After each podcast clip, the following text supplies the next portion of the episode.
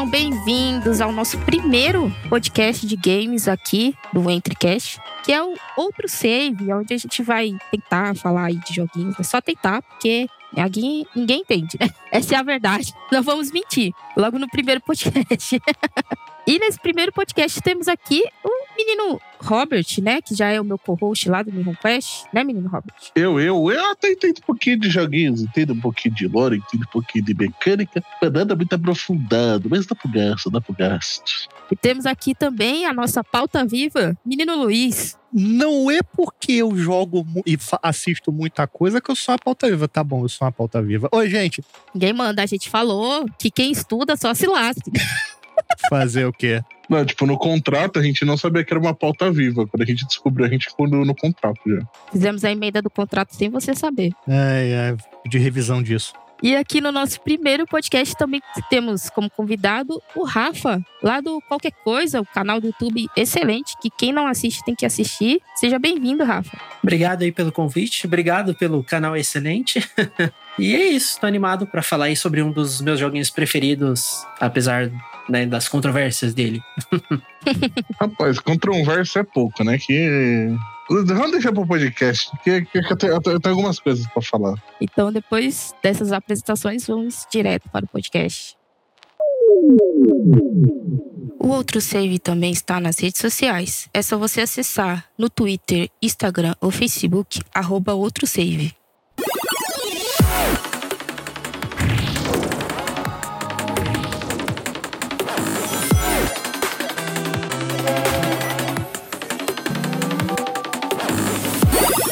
Outro save.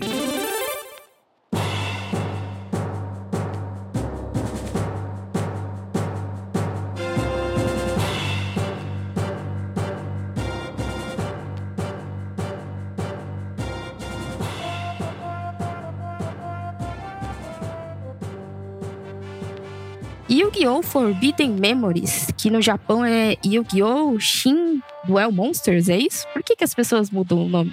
Assim, o jogo saiu lá em 99. Depois ele levou dois anos para sair na Europa. E só chegou nos Estados Unidos um ano depois, em 2002. Então, eles já não sabiam o nome, era só o joguinho de Yu-Gi-Oh! aqui, que Bodega de Duel Monsters é o nome da série. Ah, ah, tem coisa aqui, velha. Bagulho de Egito, bota que é alguma coisa de memória. Mas como não tem nada a ver com o anime, bota que é memória proibida. Pronto, assim surgiu o nome, eu acho.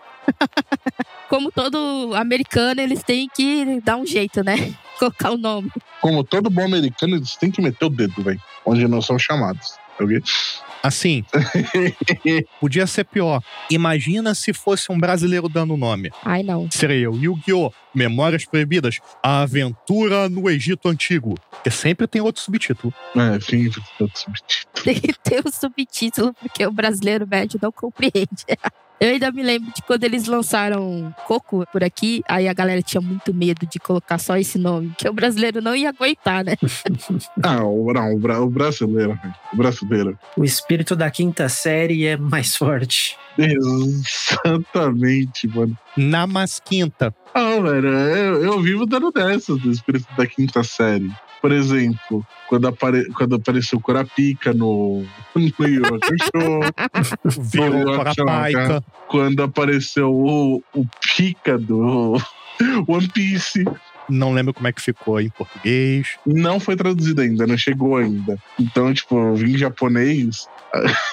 O personagem bombado com a voz fina chamado Pika, velho. Ué, em Magic the Gathering, que é um outro card game, um dos vilões mais famosos se chama Nicole Bolas. Sim. Então, Brasil. Mostra a tua cara. Uh, o brasileiro não consegue.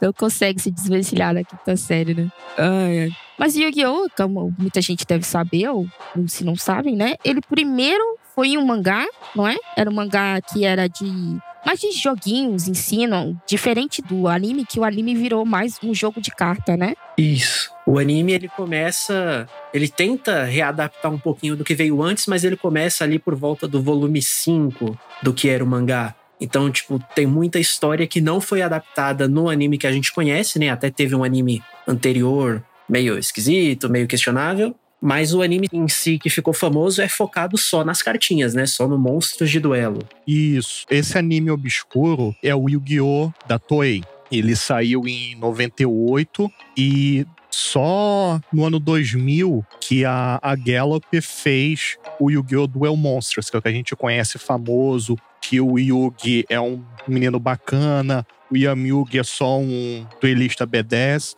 e ele perdeu seu grande amor pelo fogo e causar derrame nas pessoas.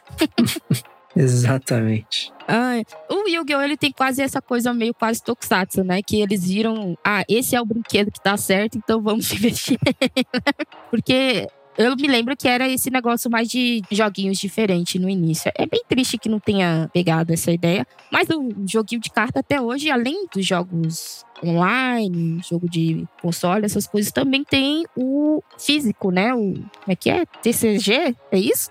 TCG. TCG, Trang Card Game no Ocidente e no Oriente é OCG, que é Original Card Game, só no Japão. Eles são diferentão, tem suas banlists próprias é, e as coisas saem seis meses antes lá do que no resto do mundo. A banlist japonesa é diferente do resto do mundo? Sim, a banlist do OCG é única, a do resto do mundo, que é do TCG, é diferente, e a banlist do Mundial ela é construída baseado nas duas banlists. Então, isso. Então tem coisa que é permitido em um ou no outro que às vezes fica banido no mundial para evitar coisa muito roubada. Interessante, interessante. A gente for aproveitando de falando que a gente tá falando de! Forbidden Memories, eu já vou puxar aqui um gancho que não tem nada a ver com Forbidden Memories, mas tem a ver com Yu-Gi-Oh! Tanto o Rafa, que deve amar a série para destrinchar Forbidden Memories, tanto o Luiz, que eu sei que gosta. O que, que vocês acharam do último anúncio da Konami sobre Yu-Gi-Oh!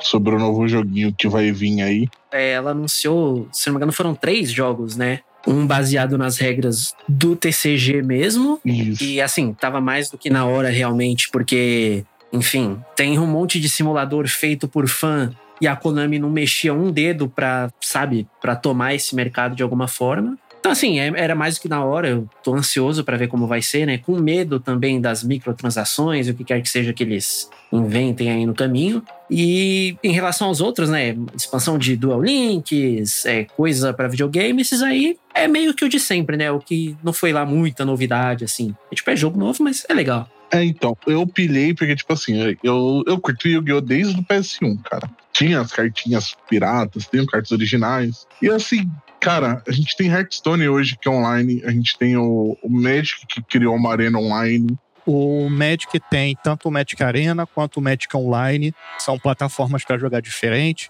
O Hearthstone é só onlinezinho, a gente tem o Legends of Runeterra, que também vem crescendo quando a gente está gravando esse podcast. E eu só espero que eu possa comprar as cartas que eu quero nesse, nesse novo jogo simulador de Yu-Gi-Oh! Porque se tiver que ficar grindando, perdendo a, trocentos mil anos da minha vida para poder montar um baralho, ou ele ser um gacha tipo Duel Links, não vai ser tão legal, não. Eu acho que eles vão fazer grind tipo o Legends of Runeterra e vão fazer custom de arena e backcard. Eu acho, assim. É, é o que a gente espera, né? É, porque assim, já tá dando certo. Agora, se os caras fizerem um gacha, fudeu, mano.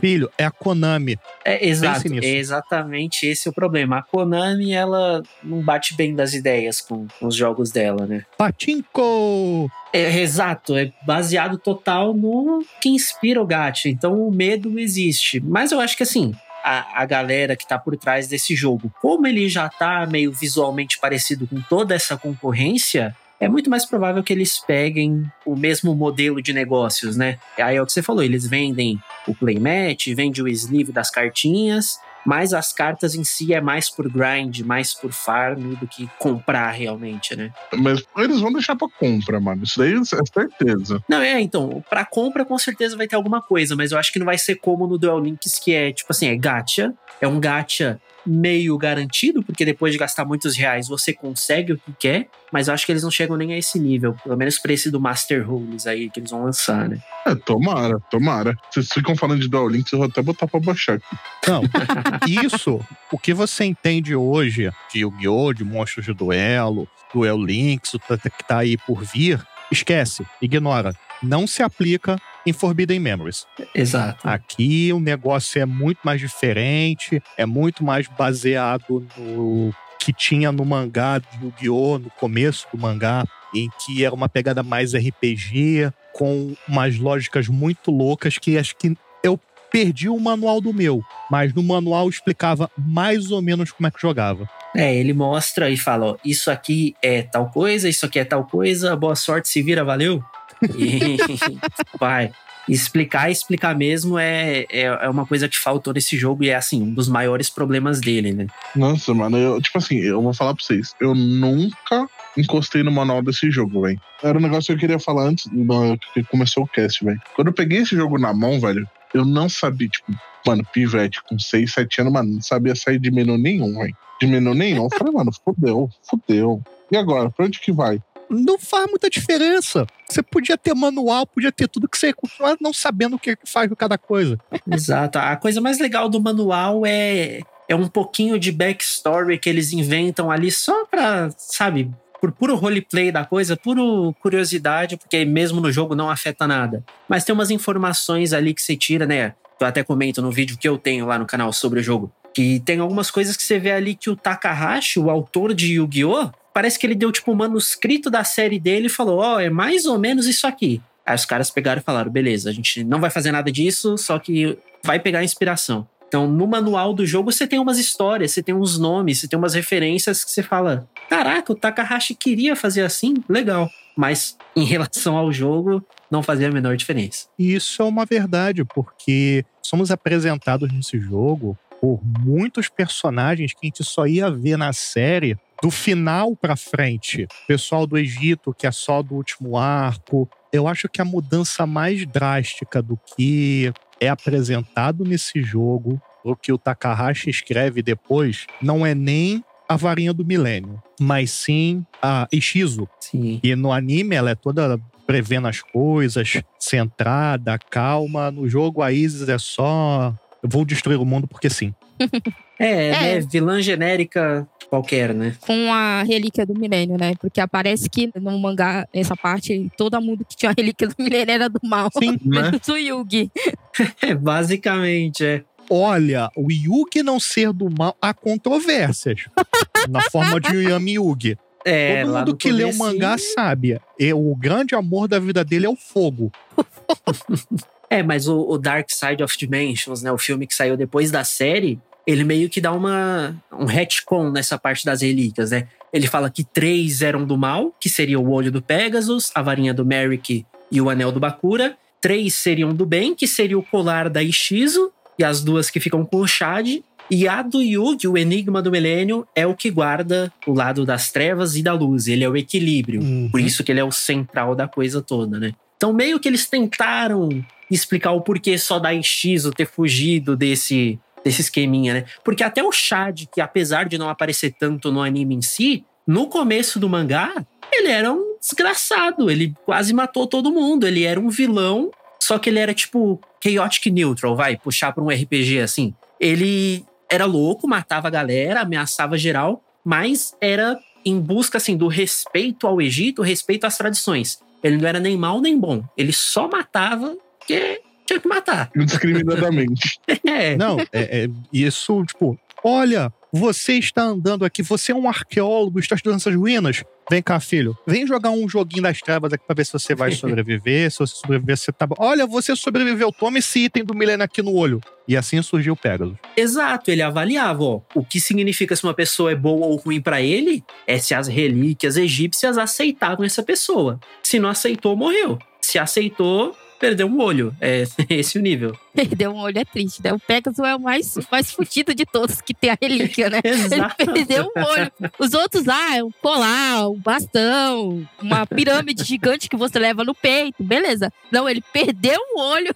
É triste demais. Coitada, realmente. Mas é, nesse jogo, a historinha é que você começa jogando com um Aten, né? O Aten é o faraó. Aí, porque eu não me lembro se a última temporada de Yu-Gi-Oh! passou na TV aberta por aqui. Passou, Eu acho que passou. passou assim, passou dublado de. É, A série clássica de Yu-Gi-Oh! vamos assim chamar, a Duel Monsters, ela foi completamente traduzida para português. Aqui, aonde parou de passar foi no GX, que não passou a última temporada fora do Japão, porque os Ah. americanos não entenderam. E sim, essa é a desculpa oficial. Eles acharam que a quarta temporada era desnecessária. A história podia terminar do jeito que termina na terceira. pois O é. americano não consegue, né? É. Não, é porque E assim você perdeu 90% da explicação da série. eu tava perguntando porque antigamente primeiro vinha pra um canal fechado, né? Tipo Fox Kids, Cartoon e depois Nickelodeon, vinha, no caso. É, depois vinha pra TV aberta. né? Hoje em dia não tem mais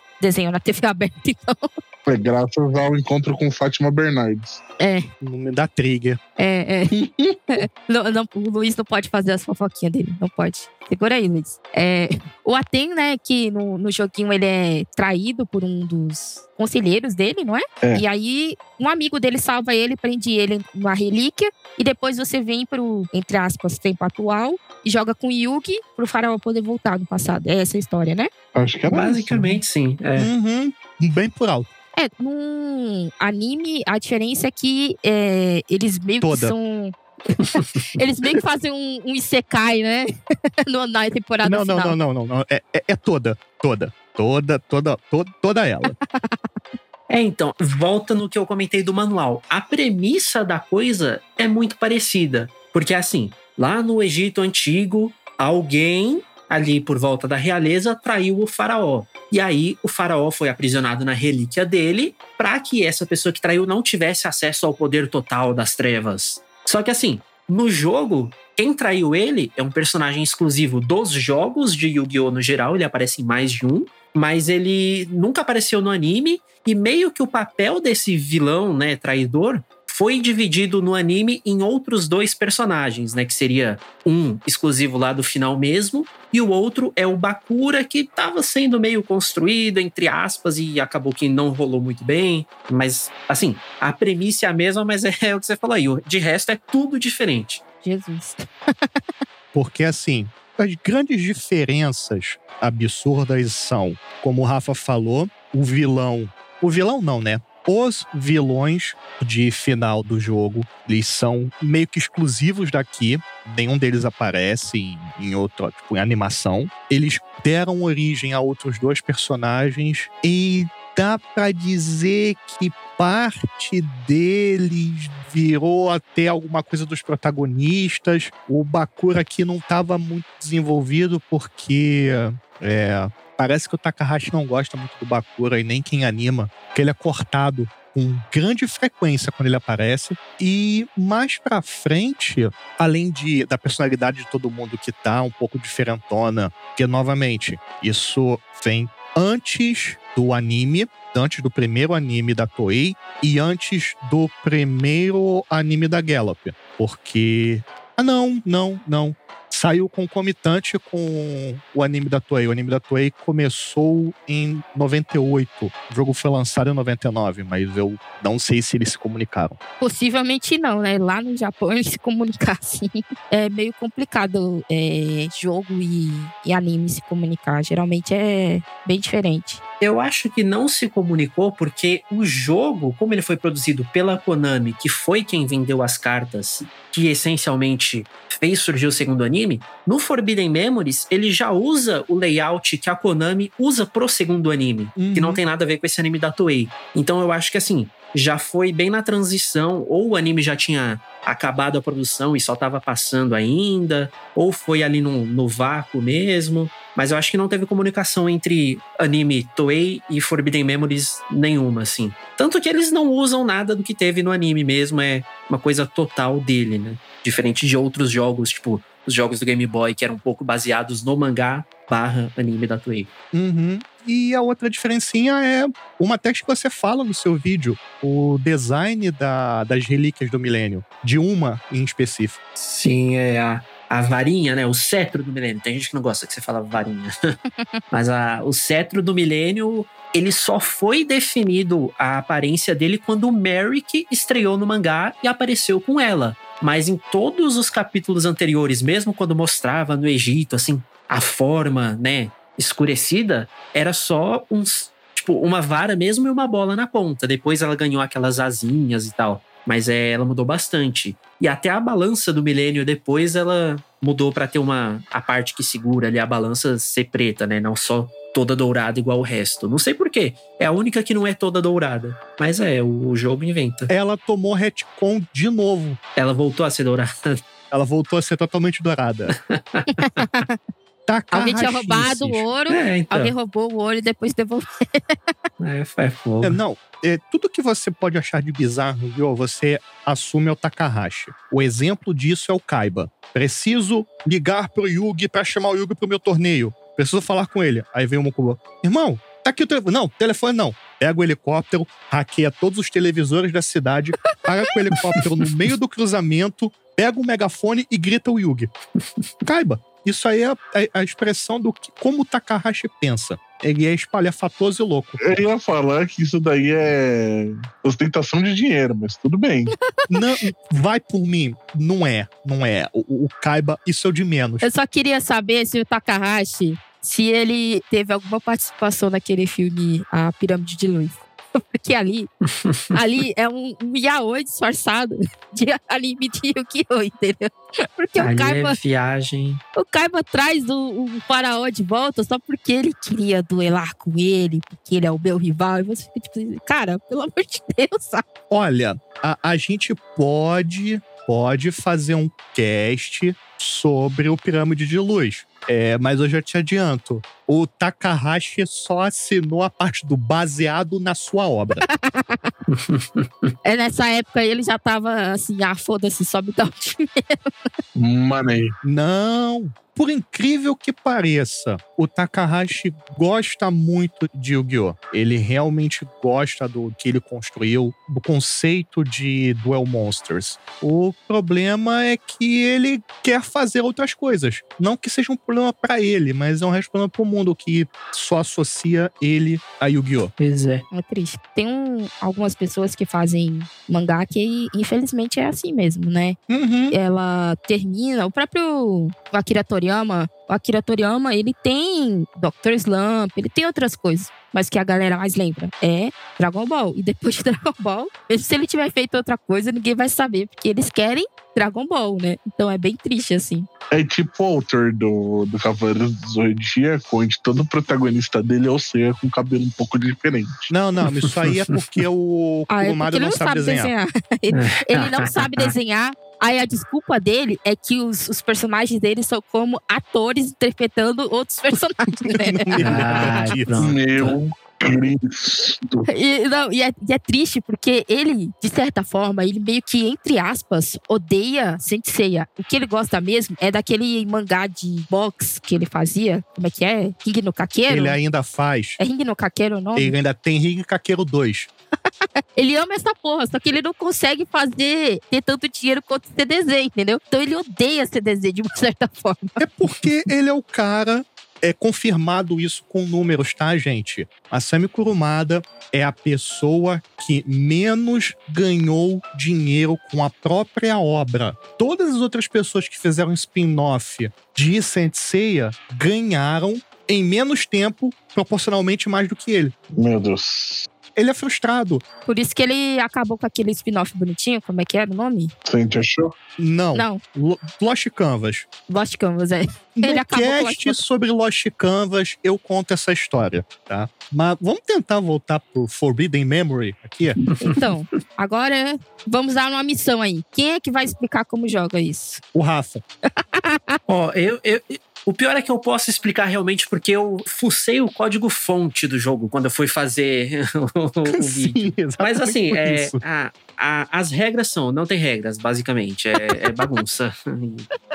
Mas ó, vamos lá, vamos pensar partindo do Yu-Gi-Oh! Que assim, tradicional, que a gente aprende com anime, com a cartinha, só o que as pessoas entendem. Você tem cartas de monstro, de magia e de armadilha. Isso ele manteve. Então você vai colocar monstro para bater um no outro, você vai usar magia para deixar seu monstro mais forte, vai usar armadilha para se proteger. Tudo isso, toda a essência do jogo foi mantida no Forbidden Memories. Mas a transição do mangá pré-cartinhas pro mangá pós-cartinhas, que foi o que virou o anime, foi quando Takahashi ainda estava definindo o que, que era regra, o que, que não era. Só que é muito fácil você fazer isso numa história. Num jogo, você precisa definir regras ou vai acontecer tal coisa ou não. Então, o que, que eles pensaram? Vamos simplesmente olhar para os pontos de ataque e defesa do monstro, quem tiver o maior ganha. E o jogo se baseia nisso. Simplesmente você ter monstros muito mais fortes do que o seu oponente. E nessa base da base da base dele, ele é super simples. É, é, é simplesmente isso. Bota um monstro forte, bate e ganha. Aí o jogo, pra ter uma,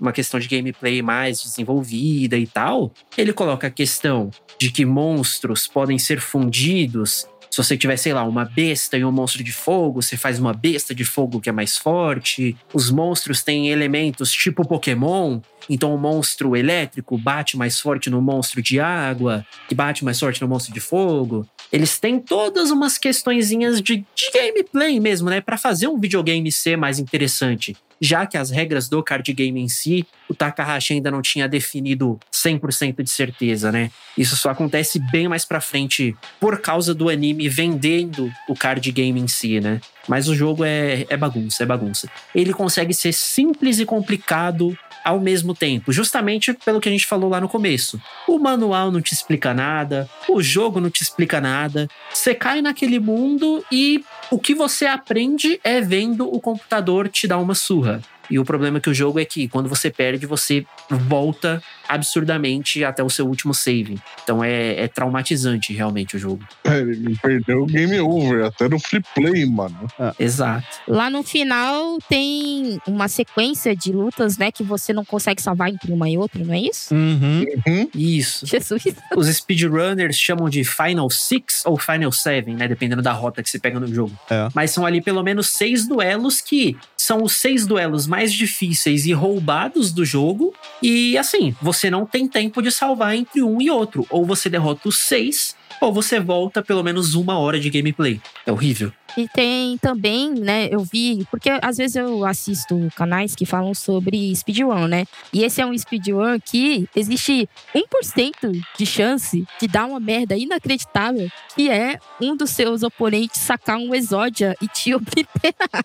Mano, eu vi um speedrunner, eu vi isso daí com o speedrunner, velho. Ele entrou, o cara sacou exódia. Eu juro pra vocês, eu fiquei tipo, mano, É, acontece com uma frequência maior do que você imagina. Que triste, cara. Então, o, o- grande problema do Exódia, vai, por exemplo, é que a dificuldade da inteligência artificial do jogo, ela não é definida tipo, ah não, o computador vai jogar melhor. Não, o que muda a dificuldade de um duelista computador pro outro é a mão dele. Então, assim, o, o carinha que você enfrenta no começo, ele tá jogando com cinco cartas na mão. O carinha que você tá enfrentando no final tem 20 cartas na mão. E você não sabe disso porque, primeiro, o jogo não quer falar que o NPC tá com 20 cartas na mão, né? Isso é contra as regras. E segundo, que o jogo, visualmente, ele só tem espaço para te mostrar cinco cartas. Então a gente só descobriu isso quando a gente fuçou no código-fonte do jogo, né? A comunidade do speedrun, que eu digo. Então, assim, ficou todo mundo perplexo. Falou assim: "Ah, agora eu entendi por que, que esses desgraçados sempre têm as cartas certas. Porque eles têm metade do deck na mão. É porque antes parecia que eles puxavam a carta, né? É, E colocavam, mas não, eles estão com elas na mão. Ainda é roupa, é, porque eles estão com elas na mão e não podia. é, exato. Mas eles não estão puxando do deck, eles estão com elas na mão. O que é uma puta falta de sacanagem, né? Devia É. ser igual pra cada. Exato, exato. É bem triste. Thaís, pensa assim: as cartas têm signo. tem. O bagulho tem signo, o bagulho tem personalidade. Do nada ele tá lutando contra um bicho, o ataque dele aumenta e você fica, tá, por quê? Qual a lógica? Nenhuma, só aumenta.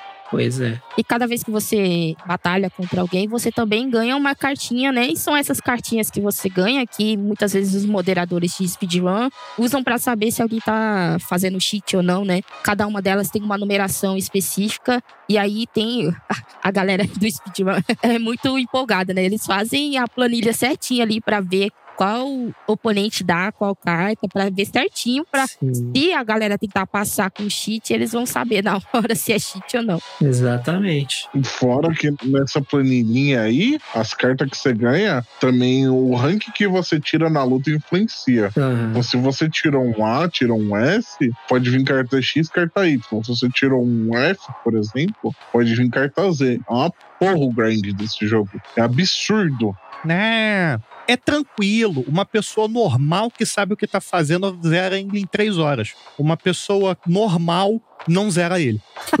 É, sem conhecimento prévio é coisa de meses pra pessoa realmente pegar o jogo e zerar pela primeira vez. E é baseado em sorte. Não é que nesse mês ela vai aprendendo a jogar. Não é que nesse mês ela duelou mil vezes pra dropar uma carta que vai mudar a vida dela, né? Sem ter conhecimento, sem ter o manual não escrito do jogo, que é o que a galera do speedrun fez, né? Vasculhando o código, testando mil coisas. Sem ter esse conhecimento, a pessoa não zera o jogo. É praticamente impossível. Caramba. Lembra que eu falei que os ataques mudam do nada? E brinquei que os bichos têm signo? Como o Rafa falou, as cartas elas têm alguns atributos. Só que esses atributos são baseados nos planetas e no Sol. E cada um deles representa um alinhamento do monstro. Então a carta tem o poder de ataque dela, que vai influenciar na hora do combate. Ela tem o alinhamento dela, que vai influenciar se ela vai receber um bônus ou não quando atacar. E ela tem o alinhamento do. Vamos chamar de signo, que é Guardian Stars, o nome, se eu não me engano, que representa o tipo do monstro. Um exemplo, eu acho que até tá no manual. Tem um monstro, que é o Gaia, o dragão campeão, ele tem 2.600 de ataque. Se você escolher o alinhamento de Mercúrio com ele e atacar um dragão branco, que tem 3.000 de ataque, e o dragão branco tiver um alinhamento do Sol, o Gaia vai ganhar ataque, vai ganhar 500 de ataque, ficando com 3,100 e derrota o dragão branco. Se qualquer uma dessas combinações for diferente, ele só perde. Boa sorte tentando descobrir como o negócio funciona. E qual é o melhor deck que vocês conseguem fazer no jogo assim? Thunder Dragon. É, É porque, na, na verdade, essa é. Eu percebi que era uma opinião meio enviesada minha e o pessoal, depois que eu postei o vídeo, meio que abriu um pouco mais a minha mente. Mas assim, objetivamente falando, o melhor deck é de dragões e trovão. É a fusão mais forte e mais fácil que você faz. uhum. Por outro lado, como o pessoal na infância se acostumou muito a farmar e dropar cartas, existe alguns outros padrões, por exemplo, você usar o deck de personagens femininas. É possível dropar muitos equipamentos para personagens femininas, né, para monstros femininas, e você consegue fazer um monstro bem forte. Essa é uma opção viável também, só que ela envolve a pessoa farmar demais. E aí, bom, enfim, quando você não conhece o jogo, você naturalmente farma demais e esse deck meio que auto se monta pra você também. Entre outras cartas também, por exemplo, tem um cavaleiro, caveira lá, não sei o que, que ele ganha bônus basicamente sempre que o oponente tenta ganhar um bônus também. Ele usa muito o mesmo campo que os oponentes gostam de usar. Então ele também é uma opção viável, que ele fica com mais de 3 mil. Mas assim, objetivamente falando, de deck que você consegue montar no- numa jogada ali de 60, vai, 3 horas pra zerar o jogo, é o de dragão e trovão. É a coisa mais fácil que você monta, é a coisa mais versátil, tem várias fusões no meio do caminho. É muito consistente. Sim. Teve um, um speedrunner que tentou fazer uma combinação de monstros Dark, só que chega um, tem um monstro que ele só não consegue derrotar porque ele é Dark. É. Nada no deck dele matava. E aí ficou realmente estabelecido. A forma mais eficiente é Dragão e Trovão. Fazendo o Twin Head Thunder Dragon, ah, usa uns equipes certos e ele passa de 4.500 de ataque. E só é chato conseguir pegar a carta Umi. Hum, né? Essa é o que os speedruns usam geralmente, né? Geralmente sim. Sim, sim. A forma de jogar sem, sem cheat, sem nada, mais tranquila. É, consistência, né? Quando você tá falando de speedrun, o importante é ser consistente. Então, Uhum. não tem muito por que sair dessa rota do Thunder Dragon. É muito arriscado. Às vezes acontece do cara, numa sorte absurda, dropar um Meteor Dragon de 3.500. E aí, meio que essa carta carrega o jogo pra ele, mas é, é bem raro. Porra, mas aí o cara tem que estar com o cu virado pra lua, convenhamos. É, então, sem manipular o RNG é, é muita sorte, mas é possível. É, é muita sorte conseguir, mas é possível. E essa carta levou 12 anos pra sair fora do Japão. Caralho. Eita, essa eu não sabia. Rapaz. Imagina a tristeza da pessoa que joga o joguinho, dropa isso. Nossa, que dragão da hora! Aí vai lá na- nas internet obscura da vida, vê o filme de 99 da Toei, que só Jesus, e quero montar um baralho com esse dragão. Ah, Não tem, só no Japão. É, É. Que triste. Tristeza. tristeza. Hoje em dia ainda existem cartinhas que são muito raras, né? A galera paga aí altos dinheiros pra ter. Uhum. Assim, tem cartinha e é usada em torneio assim, e é mega importante pra ter, que a mais barata das versões dela custa, sei lá, uns 800 reais. Nice. É fogo, é card game, é isso aí. Né? Card game é isso aí. Craque de papelão é jogar a sua vida fora. Sua vida, a vida dos seus familiares, tudo fora. Mas hoje em dia, o Yu-Gi-Oh! segue mais é, aquela fórmula que tem os, os temas, né? Ah, tem o deck do dragão, tem o deck do GX, era dos Heróis. heróis, Os heróis. né? Hero Deck. Aham. Então, quando você vai comprar o pacotinho, geralmente é assim, né? Ou se for um. Eu falo pacotinho, mas hoje em dia é uma caixinha fechada, né? Na verdade, já continua o pacotinho. São os boosters. É, também tem. é. E, e sim, é, são temas arquétipos que se monta o deck. E varia das coisas mais comuns que você pode imaginar em um jogo de RPG, como guerreiros, dragões, magos, a coisas idiotas e aleatórias, como meninas mágicas, bolos, ursinhos de pelúcia, das criancinhas lá. de criancinhas fantasiadas de super-herói, de Star Wars. É. Pra ficar pior, só falta a galera jogar em cima de uma moto igual a outra série de Eita. Yu-Gi-Oh! Mano, se bobear, tem até deck furry, velho. Então, Tem! Não, mas é o que mais tem. É o que mais tem, filho. meu O que mais tem fé. É uma regra hoje em dia. Quanto mais fofinho é o seu deck, provavelmente mais destrutivo ele é. Acho justo. Você sabe qual que é o efeito daquele caribo alado do Yu-Gi-Oh! GX, Thaís, ou não? Hum, não, O que? O, o caribo alado normal? Caribo alado. não me lembro. No anime é. Ai, faz tanto tempo que eu vi o anime, gente, eu não me lembro. Aquela merda, eu não, eu não lembro se, se você descarta, se ela é destruída em combate, Seria destruído em combate pelo resto do turno, você não, não toma toma dano. dano. É. Aí sim, hein? Achei justo. É. Só é triste que você tem que matar o bichinho, né? Mas tudo bem. Faz parte. Mano, é feito babaca, velho. Você acha que isso é efeito babaca? Você acha? Ah, meu, eu falei em efeito babaca, Forbidden Memories tinha carta efeito? Tinha, não tinha? Monstros de efeito, não. No Forbidden Memories, não. O que tem é, sei lá, fangames, mods e tal, que eles É. tentam colocar, né? Mas as únicas coisas que realmente tem no Forbidden Memory são monstros normais, cartas mágicas e cartas de armadilha. Só. É, e você tem até as mágicas de ritual, mas que ninguém usa porque é estúpido. Diferente do Yu-Gi-Oh! tradicional, que assim, pra invocar um monstro de ritual, você sacrifica monstros até somar o número de estrelas certo. No Forbidden Memories, ele vai muito pelo caminho do que o mangá fazia. Que é, sei lá, pra invocar o Cavaleiro do Lustre Negro, você precisa sacrificar um Gaia e um Kuriboh especificamente. Então, assim, é estúpido você usar uma carta dessa num jogo, porque você vai ter que puxar três cartas específicas pra invocar um monstro só. Chega a ser, sabe, surreal alguém querer usar um negócio desse. Então ninguém nem lembra que existe. Lembrando, gente, pessoas que jogam Yu-Gi-Oh! e estão ouvindo isso aqui.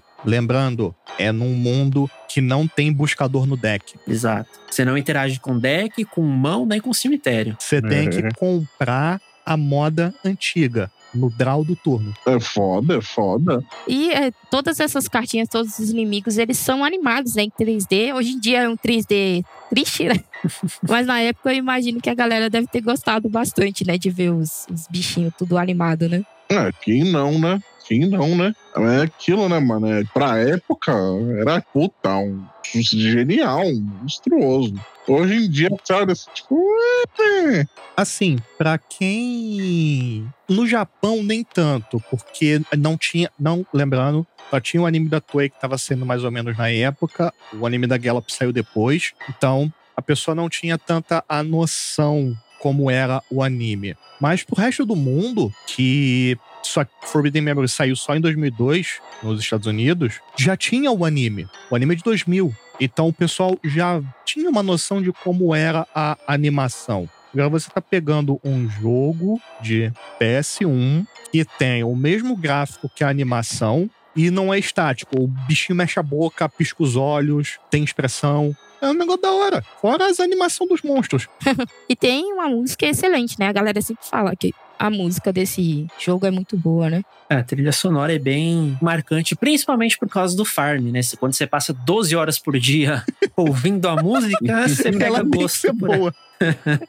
Ela gruda é Sacanagem. na sua cabeça. Triste demais. Mas Exato. é isso aí, galera. Isso foi Yu-Gi-Oh! Forbidden Memories. A gente vai dar nota? Vocês querem dar nota? É difícil, porque ou é 0 ou é 10, né?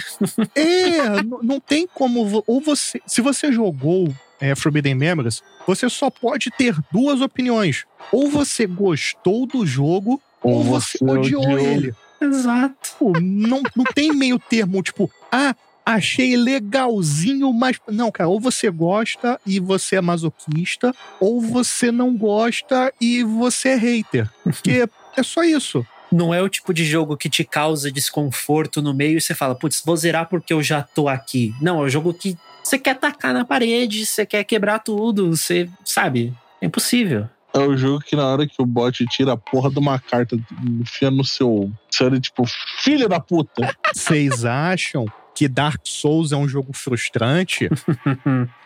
Vocês acham que é? Joga Forbidden Memories. Ah, Ele mas- redefiniu o, o sentido de frustração antes dele ser definido. Não, meu, Forbidden Memories é o jogo, tipo, mano, esqueci de salvar. É, já era. É, é, eu só tenho um- uma coisa triste pra falar sobre isso: é que eu passei alguns dias procurando uma informação de quantas cópias de Forbidden Memories foram vendidas e eu não achei. Também nunca vi. A única coisa que eu tenho assim de informação totalmente aleatória é o fato de que quando o jogo foi vendido, a case, a caixinha do CD do PlayStation era uma caixinha para dois discos, porque o manual e não explica muita coisa era maior do que o manual normal. E ele não cabia na caixa de um disco só. Caralho. Interessante. é. Então eles tiveram que vender na caixa. Vender na caixa de dois discos. O manual é grande, mas não explica porra nenhuma. Né? Exato. É a única né? informação que eu tenho sobre isso. Ah, e ele que, obviamente, ele tem uma sequência oficial e é o Duelist of the Roses. Que surgiu depois, é mais legalzinho. É quase tão frustrante quanto, mas é legalzinho. The of the Roses é a sequência do Forbidden Memories direta? Sim, é sequência direta. Oficialmente sim. Mas é dentro da história, como ele é num ambiente completamente diferente, fica difícil da gente notar isso, a não ser por uma fala do vilão final. Sim. Mas oficialmente sim, é, é sequência, é o jogo 2. Eu nunca cheguei a zerar, eu, eu lembro bem dele, que eram as pecinhas, achei genial quando eu peguei. É tipo um xadrezinho, né? Uhum. Mas eu nunca cheguei a zerar porque era difícil para um caralho. Pelo menos pra, pra quem era criança. Sim. E se você jogou um Forbidden Memories 3, desculpe, é fangame, não é. É. oficial, até porque ele funciona. Se ele funciona e tem as regras certinho, ele não é oficial. Se é um jogo que presta, não é dessa série. Os outros jogos de Yu-Gi-Oh! são mais amigáveis. Ai, ai. Mas é isso aí, galera. Yu-Gi-Oh! Forbidden Memories pra PlayStation 1. Esse podcast é contra a pirataria, mas se você quiser dar uma baixadinha aí, ninguém vai julgar você. que achar um jogo de PlayStation 1 hoje em dia, né? Só Jesus da causa, né? Mas é isso aí. Olha, É, eu concordo com a Thaís. É muito difícil achar um jogo que. sei lá olha, quantos anos, né? dá pra achar. Você achar, você achar ele bom, e você achar ele barato, é tipo quase impossível, né? Eu tenho. Quem quiser comprar, Eu Manda também. mensagem. Eu tenho aqui o original com o manual. Exato. É, então o meu é só o CD, porque eu, quando era criança, jogava as caixinhas fora. Quero me matar por causa disso até hoje. Ixi. Mas enfim, Ai, que é triste. fogo, né? Quando você ganha aquele porta-CD brilhante, bonito, você joga as caixas tudo fora. É, ma- ma- mas eu tenho aqui, original, bonitinho. Só não tá lacrado porque eu joguei, né? Diabo. Mas, mas nós vende. Dá pra você vender e comprar uma casa, Luiz. É, ó, depende. Não dá, não dá tanto. Se desse tanto dinheiro assim, eu tinha vendido. Hoje em dia eu não duvido de nada.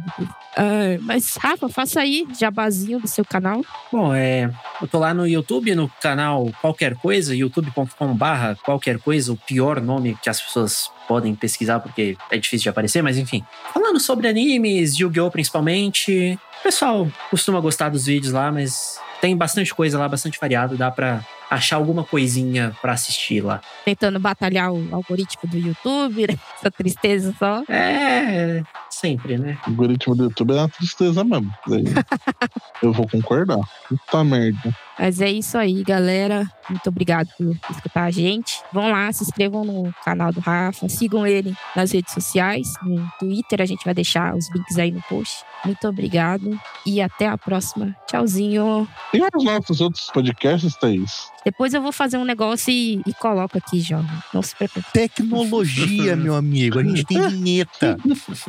Não, é que- não é nem questão de vinheta. Tem a promoçãozinha, que era pra Thaís falar. né? Ah, você quer fazer uma promoção nova? Beleza. Eu vou inventar uma promoção nova nas suas costas. Não, não, não, não, não, não. Só não.